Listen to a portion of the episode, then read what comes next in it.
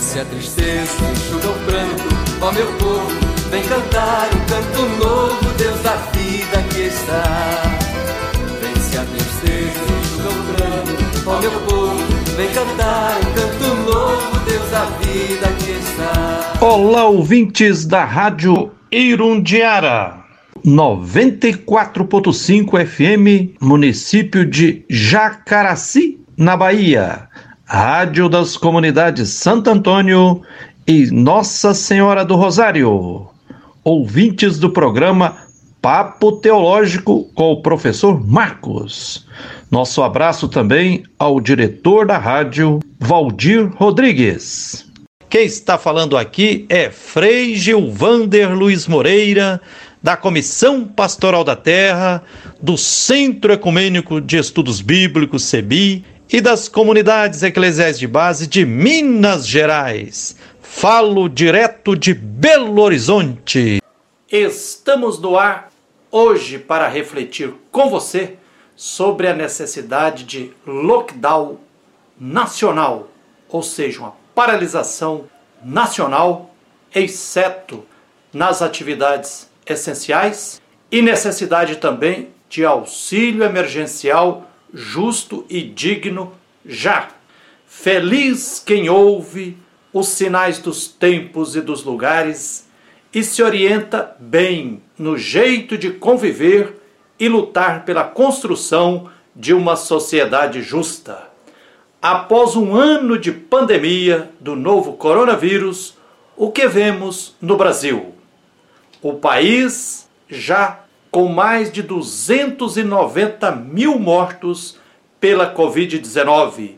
Isso sem contar os casos de subnotificação, cerca de 20%, sem contar os 250 mil mortos de câncer por ano e milhares de outras mortes por outras doenças agravadas pela pandemia. O número de mortos aumenta cotidianamente já ultrapassando quase 3 mil mortos a cada dia. E cresce de forma espantosa o número de pessoas na fila de espera por um leito hospitalar e por UTI, unidades de terapia intensivas. Muitas destas pessoas morrem enquanto esperam as vagas, pois há colapso do sistema de saúde tanto público quanto privado, na grande maioria dos 5.570 municípios brasileiros. O governador do Piauí, Wellington Dias, coordenador da Frente de Governadores para o Combate à Pandemia, informou dia 12 de março último agora de 2021 que já existem mais de 40 mil pessoas com Covid-19 na fila de espera por UTI em todo o Brasil. Isso é aviso prévio de morte. O número de infectados cresce dia a dia. Novas cepas e variantes de coronavírus surgem e se mostram muito mais perigosas.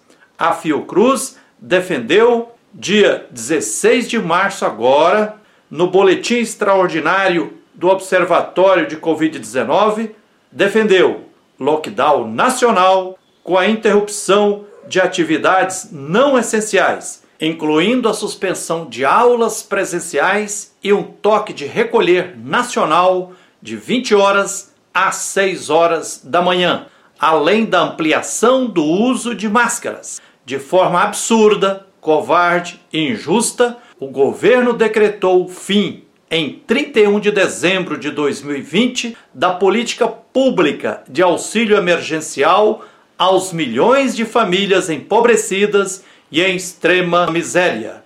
Assim, o governo não contribui com as famílias necessitadas e nem apoia as pequenas e médias empresas. O ajuste fiscal, segundo os ditames do mercado capitalista idolatrado, continua sendo tabu que não pode ser questionado, dizem.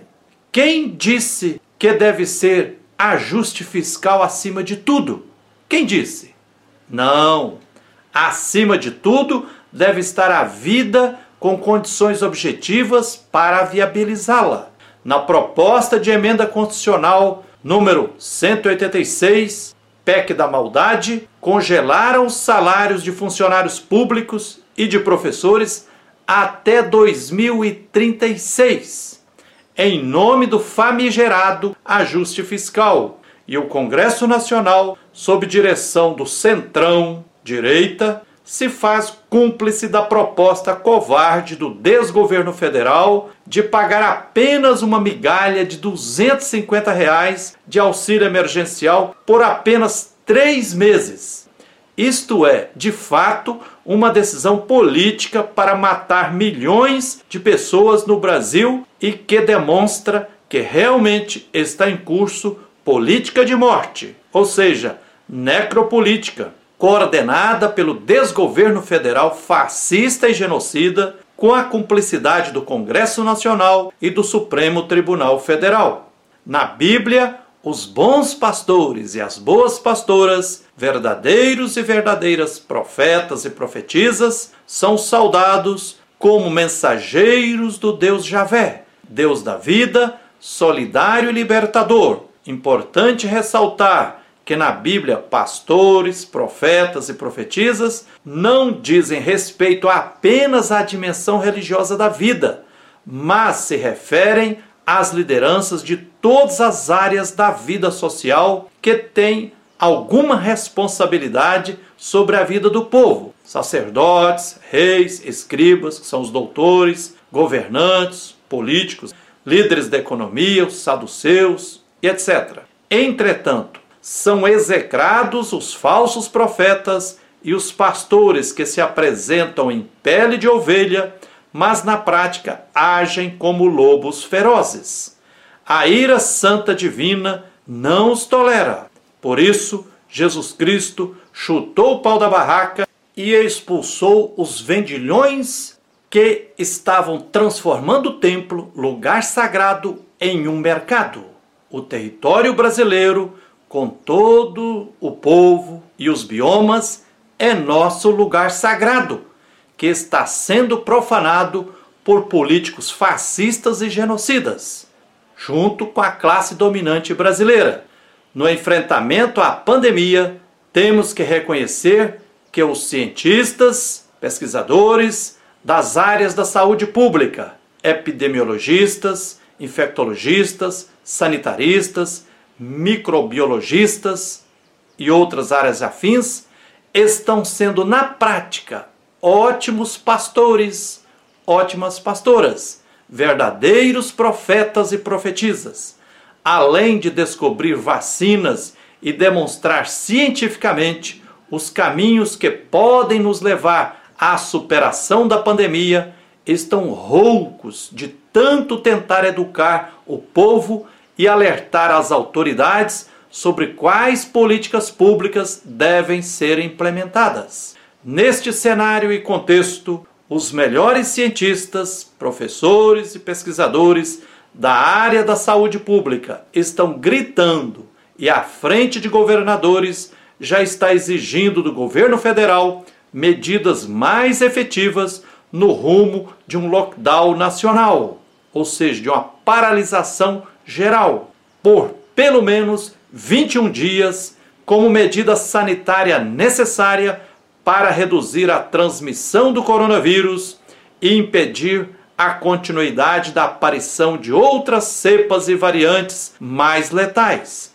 De fato, não dá mais para tolerar o desgoverno federal continuar na postura negacionista e alimentando a disseminação do coronavírus e piorando dramaticamente a pandemia. Não basta lockdown em vários estados e em muitos municípios. Tornou-se necessário um lockdown nacional, ou seja, paralisação das atividades no país, com o povo circulando o mínimo possível e colocando em prática todas as medidas de precaução, uso correto de máscaras, higienização das mãos, distanciamento corporal e social, deixando em funcionamento apenas as áreas de atividade essencial. entre as quais não deve estar exploração minerária, como injustamente decretou o desgoverno federal subserviente aos interesses da mineradora Vale SA. Apenas essa medida de lockdown nacional em todos os estados e nos 5.570 municípios poderá reduzir a circulação do coronavírus. Isso diante do cenário marcado pelo fato de que a maioria da população não será vacinada nos próximos meses, porque o desgoverno federal tramou para não comprar vacinas no momento oportuno, que era o segundo semestre de 2020. Os países governados de forma justa, principalmente por mulheres, já fizeram lockdown nacional como medida necessária para abreviar a superação da pandemia. Atenção! Para que uma política de lockdown seja efetiva, é preciso garantir as condições da maioria do povo ficar em casa. Maioria essa que hoje é submetida a jornadas de trabalho excessivas, que não tem vínculos trabalhistas, que é obrigada a se aglomerar no transporte coletivo lotado, e o presidente da República, ao invés de subestimar a pandemia e as medidas de prevenção, deve ser o primeiro a defender que o povo fique em casa e siga os protocolos sanitários. Isso deve valer também para os governadores, prefeitos, agentes públicos, como policiais, entre outros. Importante lembrar que, junto com o lockdown nacional, se faz necessária a retomada de todas as políticas públicas do governo federal implementadas em 2020, entre as quais o auxílio emergencial justo e digno. Se 600 reais já era pouco, 250 reais por apenas três meses é inadmissível, pois é apenas maquiagem para esconder decisão política de matar milhões de fome na miséria. O auxílio emergencial precisa garantir condições mínimas de alimentação e de pagamento das despesas de uma família. O apoio financeiro às pequenas e médias empresas também é necessário.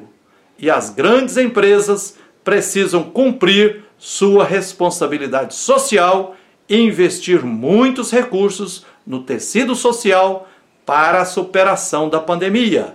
A classe política ficar acendendo uma vela para o povo e um holofote para a economia capitalista só piora a pandemia. Ninguém pode servir a dois senhores. Não dá para servir a Deus e ao capital. Profetiza o Evangelho de Mateus. Ah, torna-se necessário também o corte de 50% nos altos salários da classe política nos três poderes: judiciário, legislativo e executivo, em níveis municipal, estadual e federal, e nas empresas também. Os 50% dos altos salários no Brasil dão para garantir a alimentação de milhões de brasileiros até o fim da pandemia. No Brasil, já passou da hora de taxar grandes fortunas, como ocorre já em alguns países do mundo. É preciso também taxar de forma justa as heranças. Eis alíquotas de imposto sobre herança em alguns países pelo mundo afora. Na França, 60%. No Japão, 55%. Na Alemanha, 50%. Na Inglaterra, 40%. Nos Estados Unidos, 40% de imposto sobre herança. No Brasil, o imposto sobre herança tem alíquota média de apenas 3,8%. Após a morte da princesa Diana, 40% da riqueza dela passou para o erário público inglês por causa da justa taxação sobre herança na Inglaterra. Portanto, apesar da gravíssima situação imposta pela pandemia do novo coronavírus, seus impactos podem ser minimizados com a adoção de políticas públicas justas que protejam a população como um todo os empregos e as pessoas em situação de vulnerabilidade social. Recursos existem. É só aplicá-los de forma justa, ética e responsável. Vida em primeiro lugar e não economia capitalista e nem só ajuste fiscal. É isso aí. Que a luz e a força divina continue nos guiando, nos protegendo e nos animando na caminhada e na luta por todos os direitos e por tudo que é justo. Quem ama Deus está unido ao seu irmão. Não há por que ficar com medo sem saber.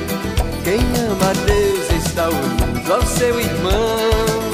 Não há por que ficar com medo e sem saber o que vai ser do mundo amanhã. Quem dá fome vai sobreviver. Está em nós a luz do amor que vai vencer.